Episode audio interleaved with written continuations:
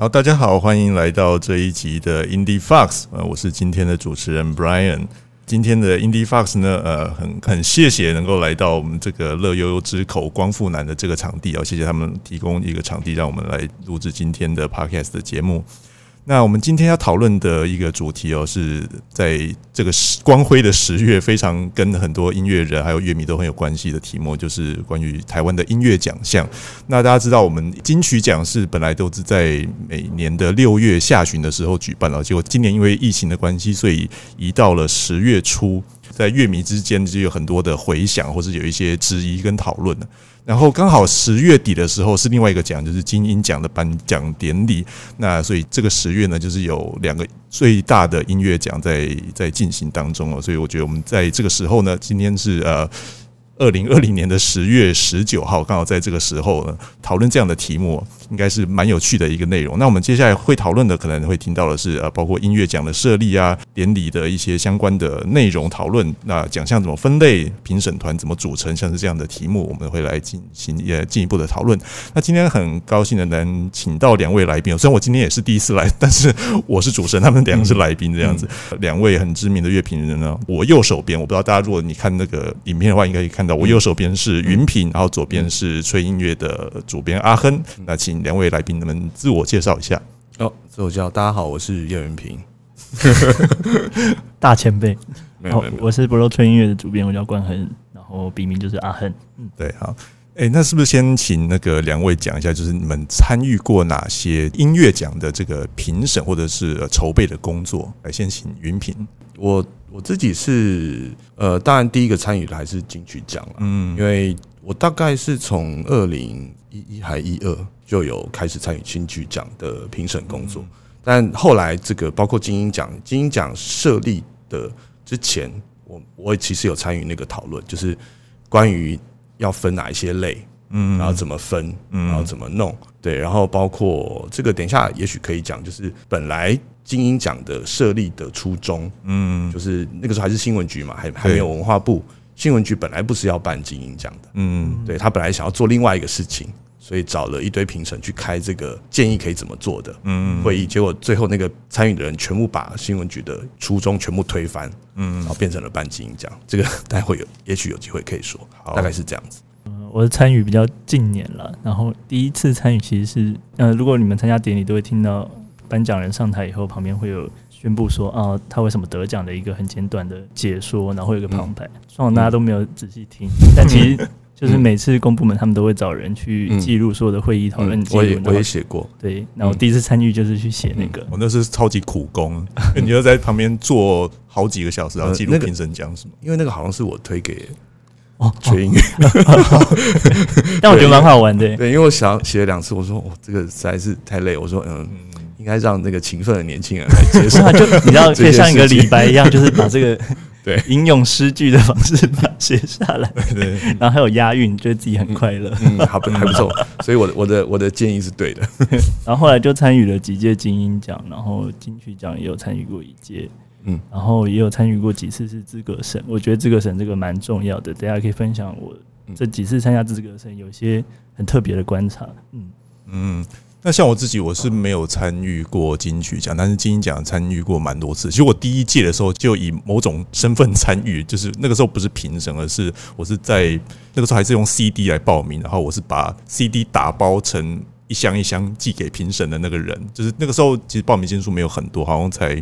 我记得好像一两百吧。两三百之类的，但是就是把 CD 要装分装成好几箱的这个工作。为什么是你啊？第一届是那个音协办的，对。然后那个时候我朋友在音协工作，所以他就找我去打工，大概是这样。那后来就是参加过金鹰奖，然后有一次是参加过那个中华音乐人交流协会的颁奖，大概是这样子。那我们先来讨论一下，就是我们台湾的音乐奖。我之前在台湾壁纸上面大概有有请那个左光平帮我写一个报道，那有谈到台湾的音乐奖，我们目前。全国性的音乐奖大概有六个，就是三个官方，三个民间的。那官方的就是金曲、金音，然后还有一个大家可能比较少人知道的是那个台湾原创流行音乐大奖，这个是呃专门设计给所谓的母语创作，就是你你必须是唱河洛语或是客语或是原住民语才有办法去报名的。那这个奖项比较像是真的是一个音乐比赛的性质，它比较不像金曲金音的那种这种感觉哦。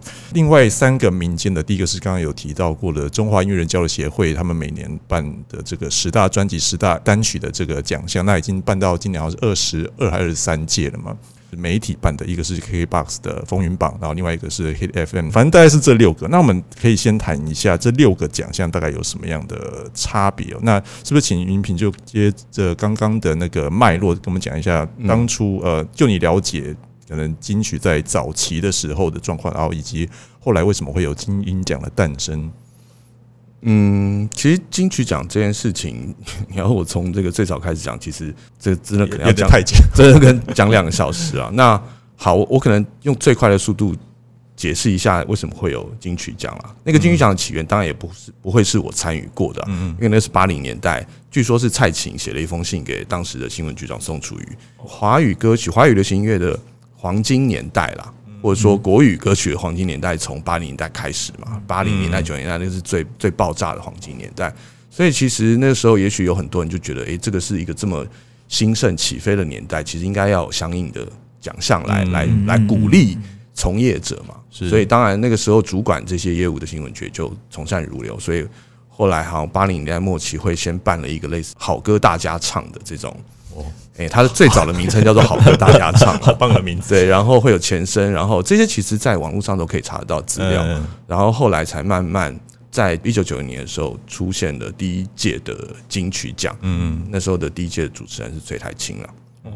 对，然后后来的主持人还有一些像赵树海啊、八哥啊、蓝心湄等等的。但金曲奖一个比较有趣的事情就是说，它虽然是鼓励流行音乐业者，当然它那时候已经有，它有鼓励传统。即艺术音乐类，对这个大家对于金曲奖都都比较会忽略的。金曲奖不只是只有流行音乐，它还鼓励了传统即艺术音乐这这个类别哦。但是流行音乐这个类别呢，其实基本上金曲奖前十年，就是说大概到一九九七九八之前呢，几乎都没什么人理哦。其实我觉得金曲奖从一开始到现在为止，永远会被人家说。不接地气了，就从从那个时候就开始，因为大概前十年都是一些比较所谓曲高和寡的，嗯，一些，其实跟好像还蛮一样的。我记得那时候什么陈淑华什么也都有啊。呃，对，然后很多就是说，哦，应该这样讲，很多得奖的会是偏，比如说美声唱法，或有点艺术歌曲，或者是有一点教化人心的那个那个意思。嗯，因为毕竟本来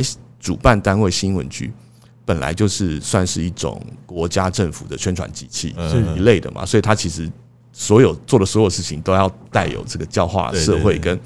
这个人心的功能，所以其实然后也一直都是参与评审的，基本上都是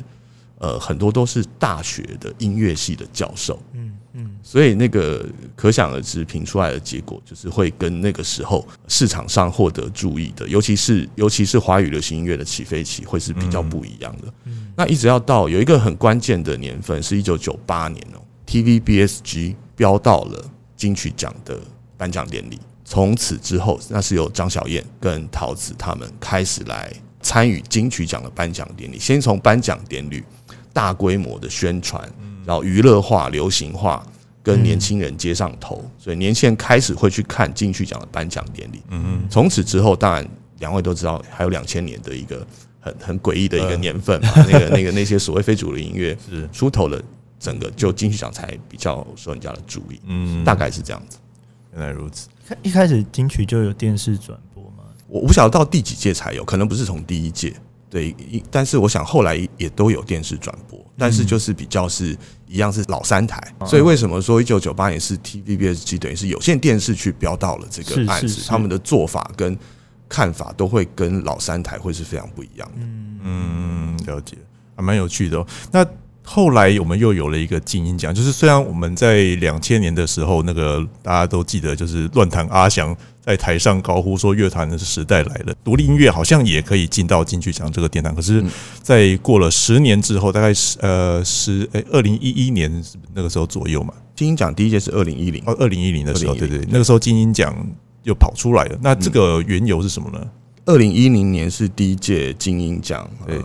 创立嘛，那他就等于就是这样记，他晚了金曲奖二十年，嗯，对他他他等于小金曲奖二十岁了，嗯。然后这个创立的缘由很有趣，因为我刚才有说过，一样，它这个仍然是官方的办的奖项，嗯，然后官方就是新闻局，新闻局大概在二零零八零九年的时候，其实所有的这些奖项跟事情，其实都是对应时代跟趋势的，嗯，就是大家可以回想看看那个两千年代的末期，零八零九年，其实已经是台湾的乐团。或者是独立音乐风潮已经开始起飞的蛮不错的时候，嗯嗯，而且那个最重要的事情就是，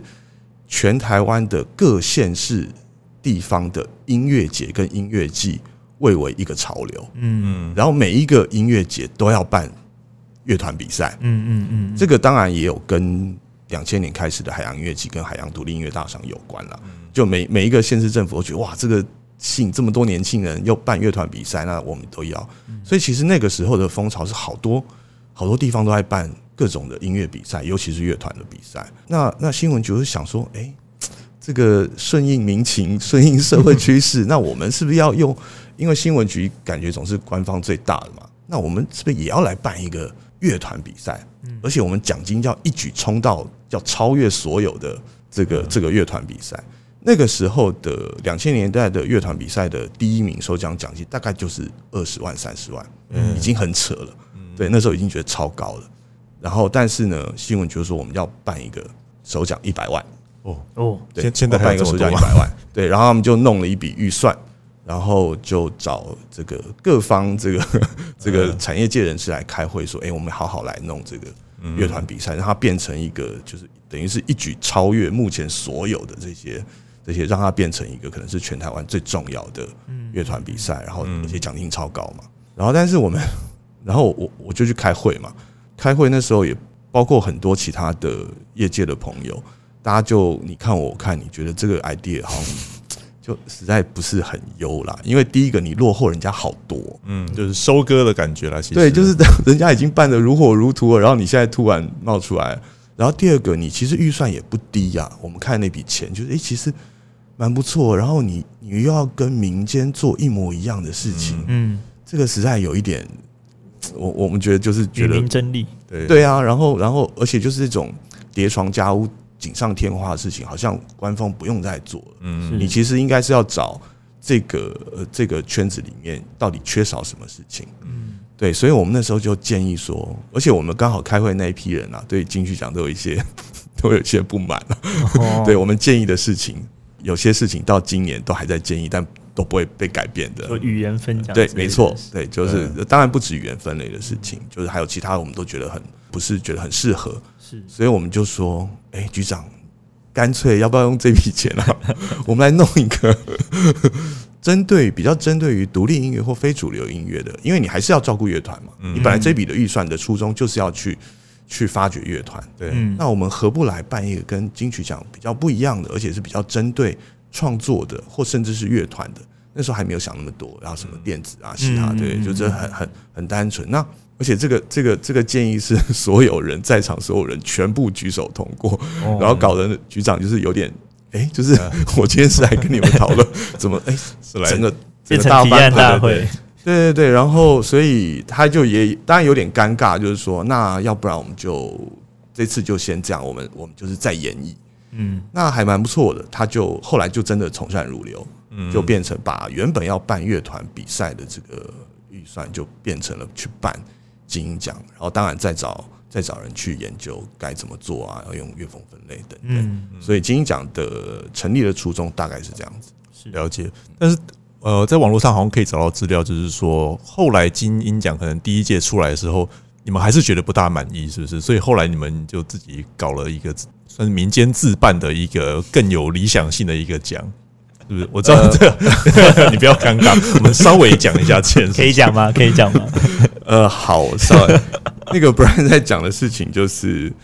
呃，金鹰奖二零一零年创立嘛，然后二零一二年的时候，我们那些当年。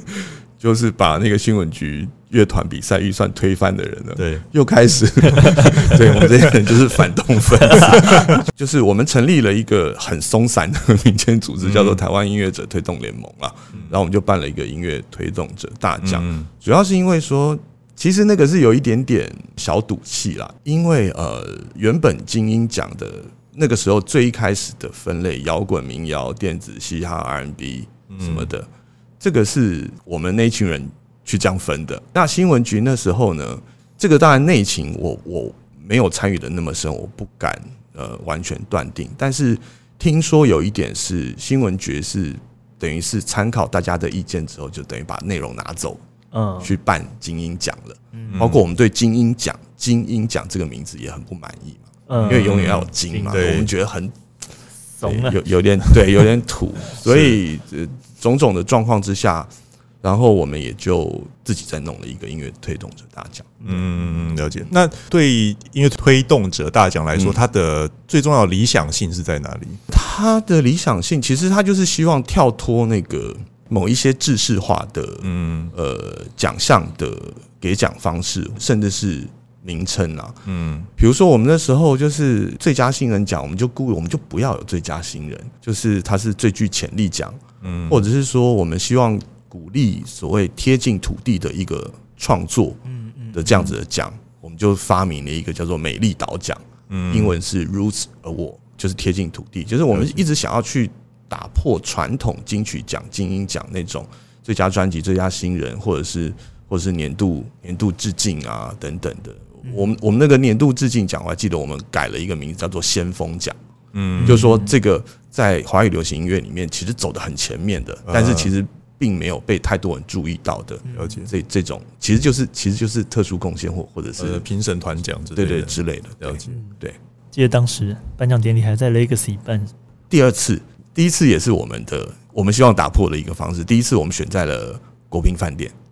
我们就是希望像金球奖那样子，嗯就是说圆桌吃饭，圆桌吃饭，然后喝酒，喝酒吃饭，所有入围者都在下面吃饭喝酒。嗯，然后但是那次经验超好笑的，就是所有得奖者因为就直接上菜嘛，下面这边吃成一团喝酒啊。所有得奖者上去又说：“哎，我我我就是简单感谢一下，我就这样，我没有要讲，我好饿，我要下去喝酒了。就是就是每个人都上台得奖字都超快的，因为好饿，他要下下来吃饭。所以我觉得，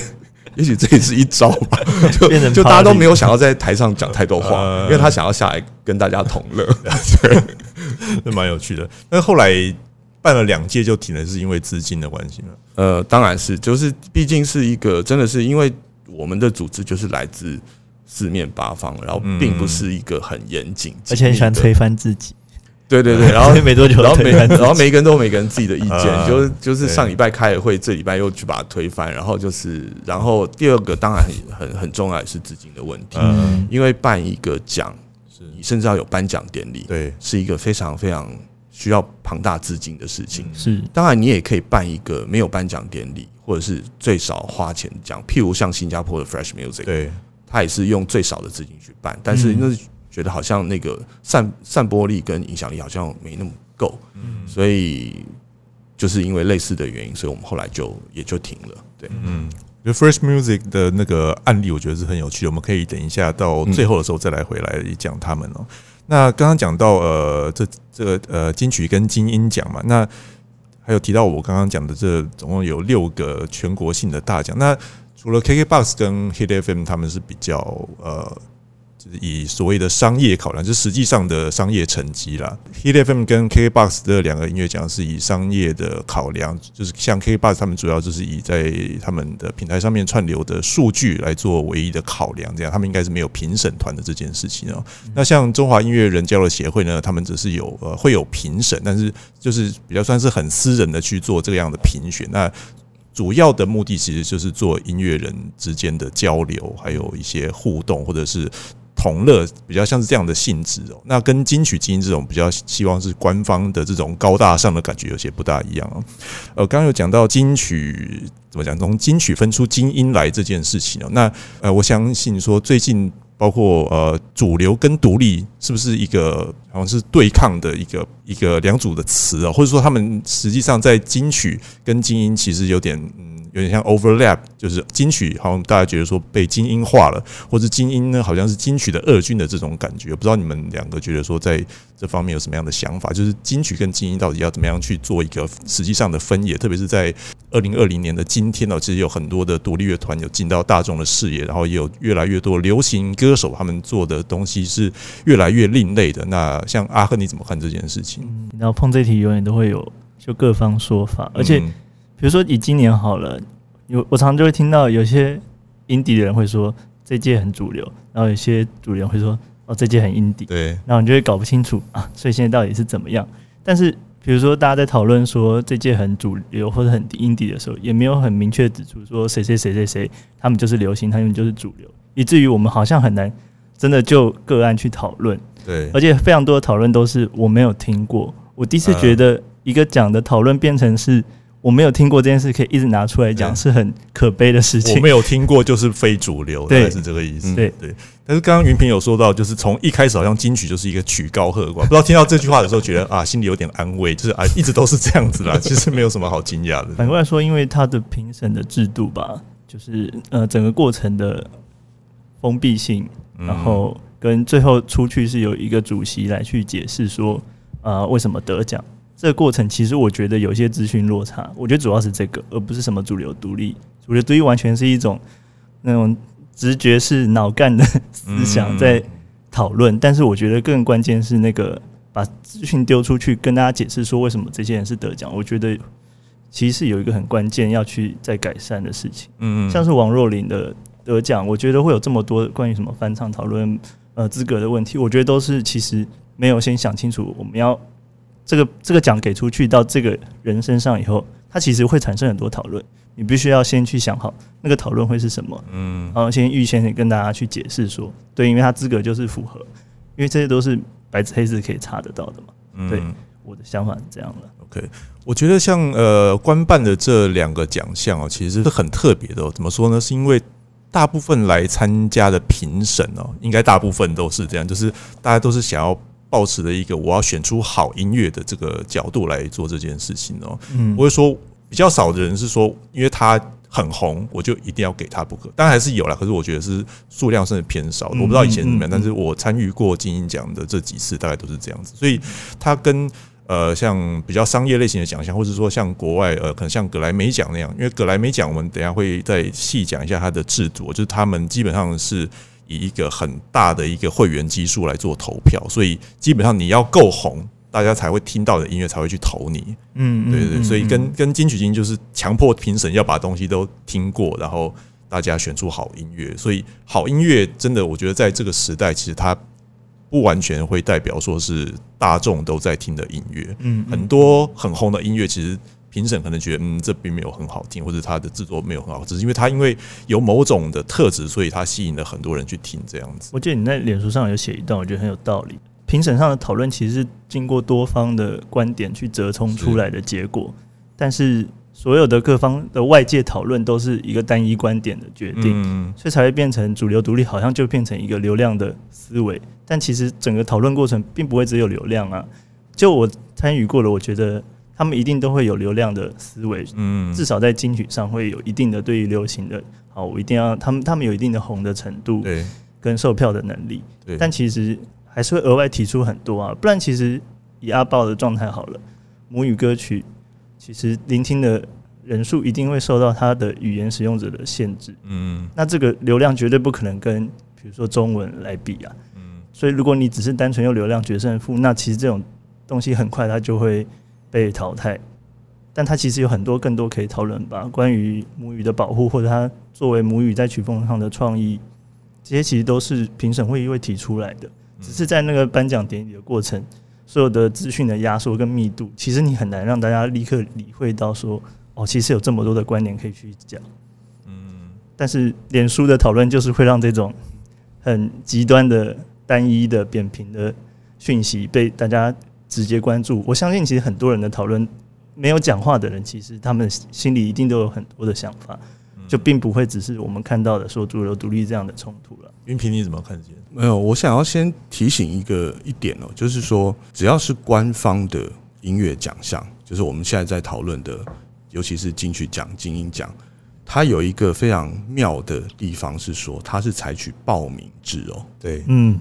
它是报名制哦，就是说，如果你没有来报名的话，你就不会被评审选跟听哦。嗯所以我刚才为什么说早年的时候那种呃呃，可能前十年或前七八年，一九九零年代的金曲奖可能曲高和寡，其中一个很大的原因是因为因为那时候的金曲奖不红，嗯，所以很多我根本不报啊。嗯金鹰奖前几年有对，就是我根本本没有去报名，所以比如说，如果你回去看那个时候的金曲奖，你就说啊，那评审超没眼光的，都选这些。其实后来我参参与评审的时候，常会遇到这种尴尬，就是说，别人别人就一定会后来会问你说，哎、那个谁谁谁怎么没有入围？什么可恶，这些评审都乱评，没眼光。嗯，他没有报名，我要怎么评？对，但是又不能够自己来讲，对，所以就是说，这是一个很微妙的事情，也是到后来金曲奖比较红了之后，被大家注意的时候，所以我们目前的三十几年来的三十一年的金曲奖，是你不管是多没有名，你是在做什么样的音乐，因为这个这个奖项开始对华人地区产生极大的影响力的时候，所以所有人都去报。嗯我们是想看看，如果今天呢，所谓的所谓的独立音乐界或几个唱片公司，我们说好了，明年我们全部不报，我们就抵制金曲奖，我们不报啊。嗯，好啊，那一定超主流的啊、大家是不是开心了呢？还是呢，主流唱片公司有发生过、哦，以前有有一两届发生过，主流唱片公司觉得金曲奖太乱来，都是被这些所谓独立音乐界的人跟评审把持。所以他想要串联，那时候已经变四大还三大，是。旗下艺人一概不报名进去奖。哦哦哦，那好，那所以出来的结果是不是就会超非主流呢？嗯。所以我一直觉得金曲奖或金鹰奖官方办的奖项一直有一个这个很微妙的，这是可以操作的，嗯。嗯对不对？我就串联我，当然前提是大家如何做的 话。哇，，这集出去，明年不知道怎么办。对，我是说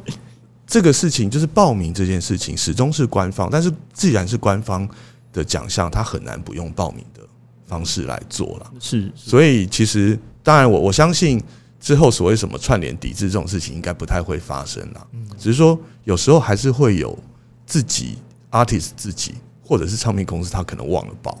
他错过那个 报名截止日期，还是会有发生这种事的。所以有时候这个那个主流非主流的这些讨论，呃，除了除了评审，除了人的因素，除了投票方式，我我甚至都觉得，包括你奖项本身的体制，你是一个采取报名制的，嗯，就是一个很妙的事情。而且很多规则资格审上的有趣的现象，怎么说？呃，比如说近年非常多的的艺人都是出单曲，呃，嗯他可能单曲的报，呃，他的发行时间是，呃，金曲奖是十二月底前所有的那一整年的作品去报名，所以他可能是单曲发了很多在十二月前，然后最后变成隔年的时候再合成一张专辑。又，可以报一次，对，但是你报过的歌当然就不能报，对，但是在那一年就会变成你好像有六首单曲都用来报名。那在以评审制度上的时候，因为复审前会有一个准复审，就是会罗列一堆可以在复审讨论的作品。嗯。那可能那些单曲就一次占了六个名额，对。因为那个团可能他就非常有名，非常有代表性，你要不给他也不行，所以大家可能分数都还是会投，他就会压缩到其他的被讨论的人的空间。嗯，然后另外是因为你可能这六首歌都有报，所以你明年合成的那张专辑要再去报后年的金曲奖的时候，你可能因为里面的新的歌数不够，导致你那张专辑不符合资格。通常这样的团都是蛮有代表性的，就会被拿出来讨论说怎么今年没有，那其实他可能在资格的时候就被刷掉。啊，原来如此，然后金鹰奖其实也有类似的问题，呃，也有类似的状况啊，就是一样是六月前，然后他可能有些歌已经发了，然后但是不足新的歌六首在后面变成专辑以后，一样会有同样的问题，甚至是你可能串流平台上的呃歌，你先发一个单曲，然后这个单曲发的日期在六月前，然后结果你金鹰奖报名的时候是用新的专辑去报，然后他去看你的日期，结果你的日期没有改掉，变成在报名的时间内。其实那个也如果被官方或者是资格审评审开刀提出来，其实也很难帮你辩护，因为上面写的就是清清楚楚，呃说你就是那个时候发的。对，嗯，其实还蛮多人会去改那个日期啊那。个嗯对，哎呀呀呀，对这可以讲嘛？这就是大家在做的事情啊。这个对啊 OK 啦。你有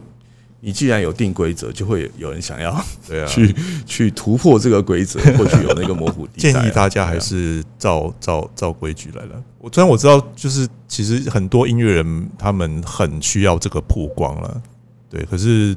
其实这样做感觉就是有点取巧的方式，感觉不是很好啦。因为讲就是照着规则来，你规则可能好，真的那个漏洞你给钻成功了，可是它其实背后影响所有，包括评审跟这个奖的公正性。嗯嗯嗯，对。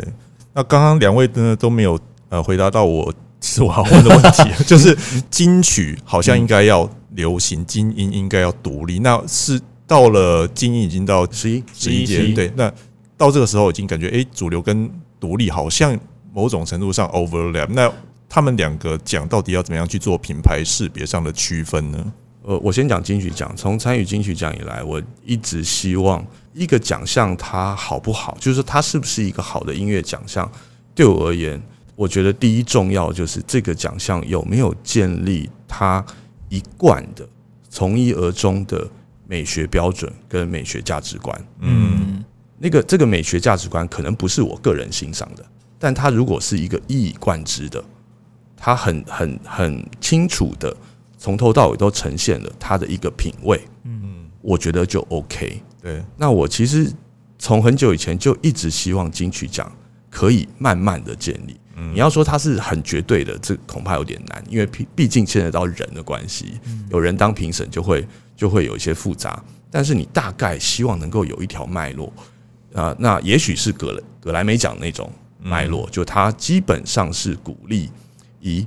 主流为主的，嗯，但是不是全面性的。对，对，但是大概建立这样一个，但是呢，显然这么多年来，到今年大家都还在炒这种主流跟独立，就显然它还是没有建立的很完全。虽然我必须要说，后来因为呃建立大评审团制的，嗯。那个那个分母扩大，嗯。其实已经开始慢慢建立起来，比比比这个十几年前要好得多了，但是仍旧没有很完整。就是说，金曲奖是可能是一个个性阴晴不定的人，嗯喜怒无常的人。他在上一届呢，哇，超主流，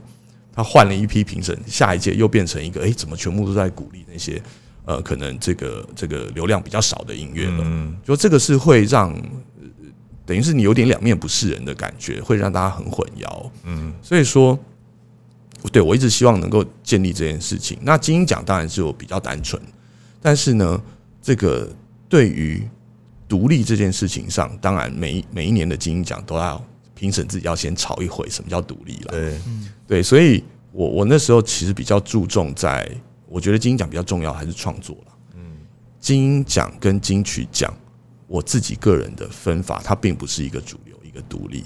它是一个一个金曲奖是鼓励全面的产业从业人员，但金鹰奖是一个鼓励创作的奖项。对我也很简单，就是这样。创作就是非主流吗？当然不是。主流就一定不能创作吗？当然也不是啊。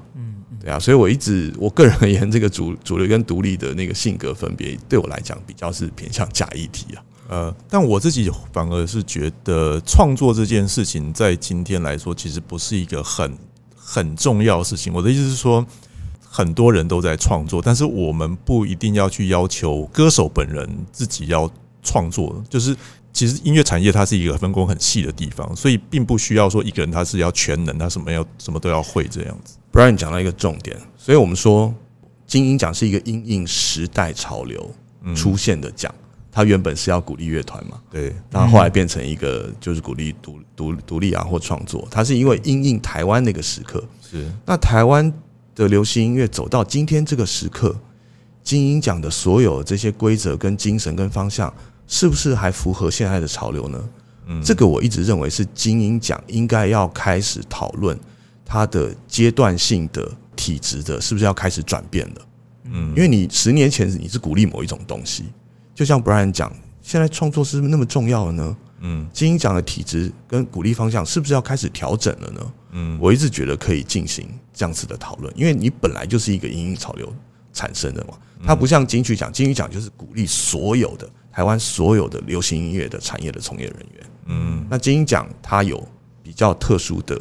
呃，我们可以说阶段性任务，或者是因应时代潮流的体制。嗯，其实像我就会觉得说，呃，如果金曲跟精英某某种程度上可以合而为一，也许是一个选项了。对我来讲，是这个选项就是在今天大家说主流非主流好像没有那个分野，虽然对我来讲这个分野是有的，那个分野是在于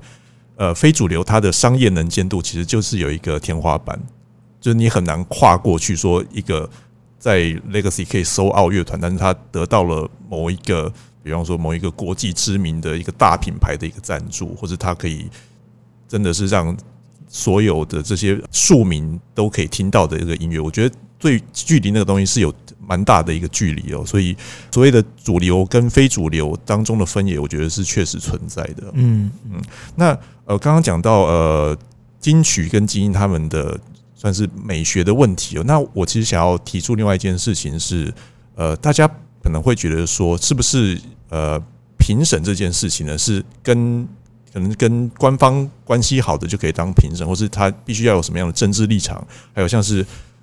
呃入围的人、得奖的人，是不是也要有那样的立场，或是跟谁交好就可以有这个权利，或是内定有权势，你就可以进去这个这个我们讲大拜拜里面分到一杯羹这样子哦？大家觉得怎么样？因为我像我就觉得说，其实呃大部分人不知道的是。评审这件事情，就是因为我们有评审团的关系，就是一个少数人，不管他是小评审团还是大评审团，基本上他是少数人，那就是这少数人来决定所有的事情。可是，如果我们并不是一个每年都一样的评审团，就是每年都在换人，那其实他很正常，就是每年的想法都会不一样。所有评审他们能参照的东西，就是过往他们对于这个奖项的想象是什么，并不会有人来跟他说，你就是一定要选哪一种东西。每个人的想法，每个人在他专业上面所所希望看到的东西都不大一样不知道你们觉得这件事情怎么样？阿亨要不要先讲一下你是靠谁进去的？哎，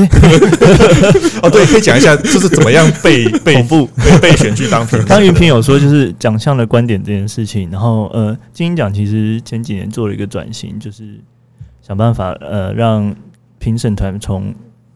公部门的邀请变成由主席来主导，嗯，然后有点像是参考欧洲影展的状态，就是主席作为一个门面，做一个招牌，然后关于主席的品味、呃想法、过去他的资历跟创作，当他召集的评审，好像形成一个大家可以去有一个先行的预设，说哦好，呃这个人当评审团长，那他其实会选出什么样的作品？嗯，他召集的评审团其实会可能口味会偏向哪，以此来让大家就是呃。有着更好的预期，所以更容易投入到这样子的奖项的选项或者结果里面，甚至是提前让整个音乐奖有被带动关注。比如说像玛莎那届的关注度就显然就很高。嗯，对对对对。但是这个过程当然也会让评审团主席的权力变得很大很大，很容易就会被别人说啊，这群人就是你捞进来的，这些都是你的党派、你的朋党，这样这样这样。没办法，如果你把人的因素拉到那么高。你显然就会影响到后面会有这样子被质疑的结果。嗯，台湾的很多的想法都是一个很短期，想要立刻见到效果的事情，所以有时候你下了特效药，那个副作用也会很强。我觉得被质疑好像也是一个很容易自然发生的事，所以你只能可能还要再看那个长期来看这个选项到底是不是正确。我没办法现在就推断说。直接改成评审团主席制是不是？以我而言，就是好像因此而能够以很年轻的资历被拉进去啊，对，然后能够参与。我我一开始去是第四届的时候，是我第一次当评审，然后那一次是应该可以讲，就是是阿凯推荐我进去的，对。然后到去年去当的时候，是玛莎找我去，但是在那之前，我从来没有跟玛莎讲过话，基本上是我不认识这个人，但我我知道他，但是。我就觉得他应该不知道我这样子，就诶被找去就觉得没蛮惊讶的，所以并不是说跟好像跟谁是好朋友就会进去，因为去年阿亨跟我都是平时嘛，所以我觉得在那个会议上你不会觉得说主席他想要主导说让大家投给谁，但主席会表达他他喜欢谁，可他不会说他不会用任何就是台面上或台面下的方式来跟你说到底应该要怎么样，他不会归票说那我们这个奖就全部给谁哦，嗯，不还是他也是会听一轮大家的。然后从呃第四届到去年第十届，我感受到的是，就是评审的年龄真的是有大幅的往下降。我去的时候，我记得我那个时候应该是那一届年纪最小的，但是到现在我已经算是中，就是当中的中生代这种感觉。我年纪最小，对对对。我都不敢讲年纪。不要这样。刚刚二位讲金鹰奖的评审啊，嗯嗯，那我讲我第一次进进去讲的，就大家要知道，就是说，比如说最早的时候，其实包括就是山尼变成这个评审团主席制之前，嗯，其实所有的评审都是官方的，呃，以前是新闻局，那现在是这个产业局的局长来勾选的。嗯，那他勾选当然会有一份名单，对，呃，可能同仁会有一个名单来勾选。就是大家有没有想过，就是一直往前推到二三十年前，那这个名单是怎么跑出来的啊、嗯，对啊，对，就是那那局长，比如说最早那那那宋楚瑜宋局长，他怎么知道这些？他要他要勾谁呢？嗯，对，所以这个当然是会有人的推荐，对，或者说引荐。那据我所知，这个最早呃这些名单，包括奖项跟包括政府标案的补助案，其实有一点相像，嗯，因为毕竟是官方办嘛，官方办的东西最怕民间说你这个私相授受，对，嗯或者是他们非常非常他怕。们，最公务员最怕这个事情，因为万一有任何有所谓官商勾结的事情，这个是政风上的，对，最对他的仕途有害，对对被弹你甚至劾啊你甚至范围会丢掉了。所以其实公务员是最在乎这件事情的。那个勾选的名单的方式的产生是，他们会有一个资料库，就是当然先各个大专院校的音乐系老师嗯先进这个资料库，嗯然后他们再想办法找看有谁推荐进这个资料库呢，然后用乱数产生一个基本的，然后局长再勾。嗯，所以早早年那个那个这个资料库里面，因为全部都是这个大专院校的艺术、美术、音乐相关科系的老师，根本没有从业人员，所以选出来的结果自然就是所谓另另一种的曲高和寡。但是后来呢，其实不断的有人去改革，呃，包括我所知有一位我们很敬重的前辈，他就是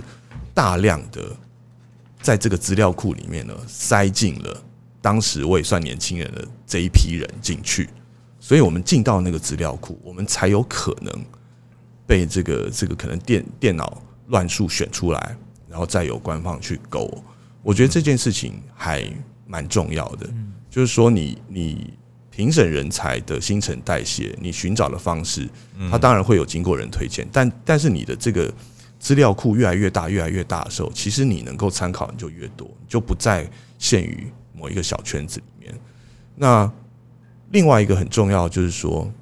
不管从以前的小评审团制，最早的金曲奖只有十一个人，是三个人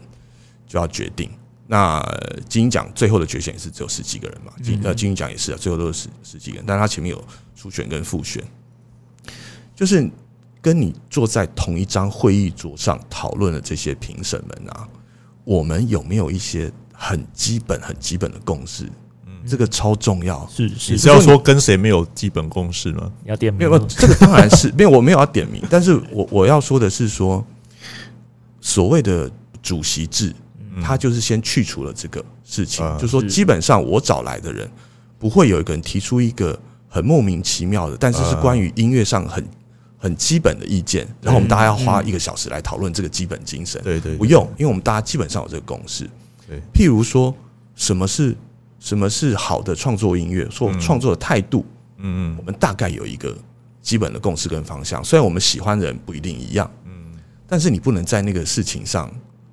在那边吵吵半天。是是，因为我早期有遇过，比如说就是同台，就不是说大专院校音乐老师就比较不好了，嗯。但是音乐系的老师们呢，实在非常注重这个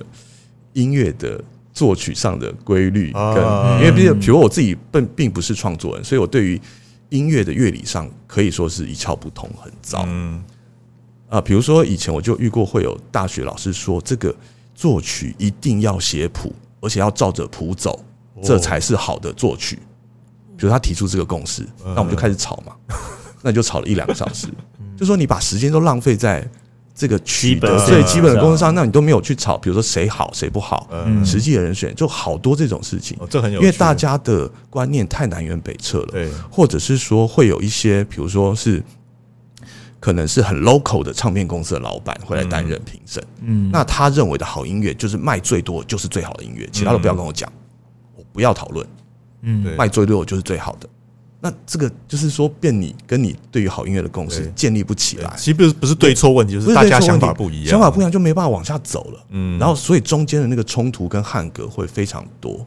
所以我我相信，当然主席制会有主席制的缺陷，嗯。但是我在我认为，先基本上能够尽量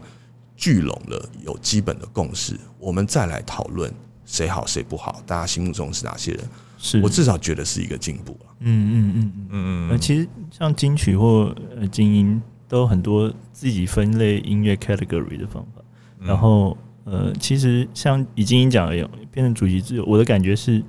呃，主席可以更能够清楚的分配说，好，每一个类型音乐奖项有哪几个评审是可以作为代表嗯去给予，真的是很以那个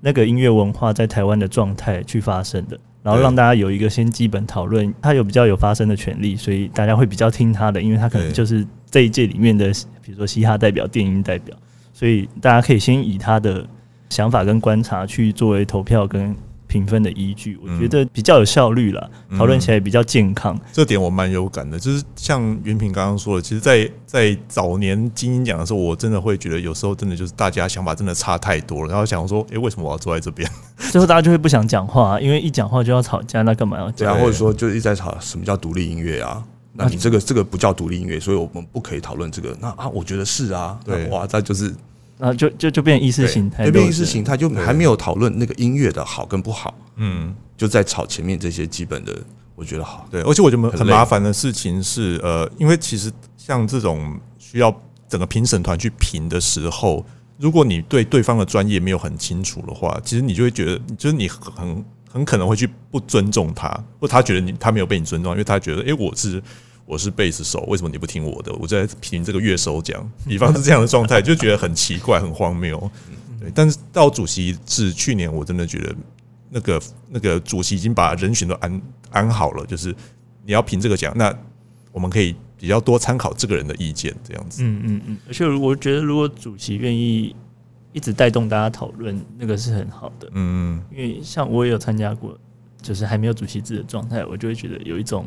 诶好像主席很松，然后就放大家讨论，嗯但其实很不集中，然后就会像云平刚刚说的，会有很多的争执这样。对，主席辛苦了。但这个也就表示说，呃，如果是要改主席制的话，这个主席的人选跟心态还有能力就会非常重要是要。，其实也造成要找主席很难。这个，我觉得这个变当然 另外一个 cycle。没错，这但这个也就可能是主席制的缺陷。嗯万一那一年是一个不怎么样的主席，他的观念偏颇，他的这个主持会议或者是分配的很不好，嗯，那那一年的结果可能嗯，但是我觉得这个就是变成你赋予主席的责任就要大的很多，而且主席自自己要有非常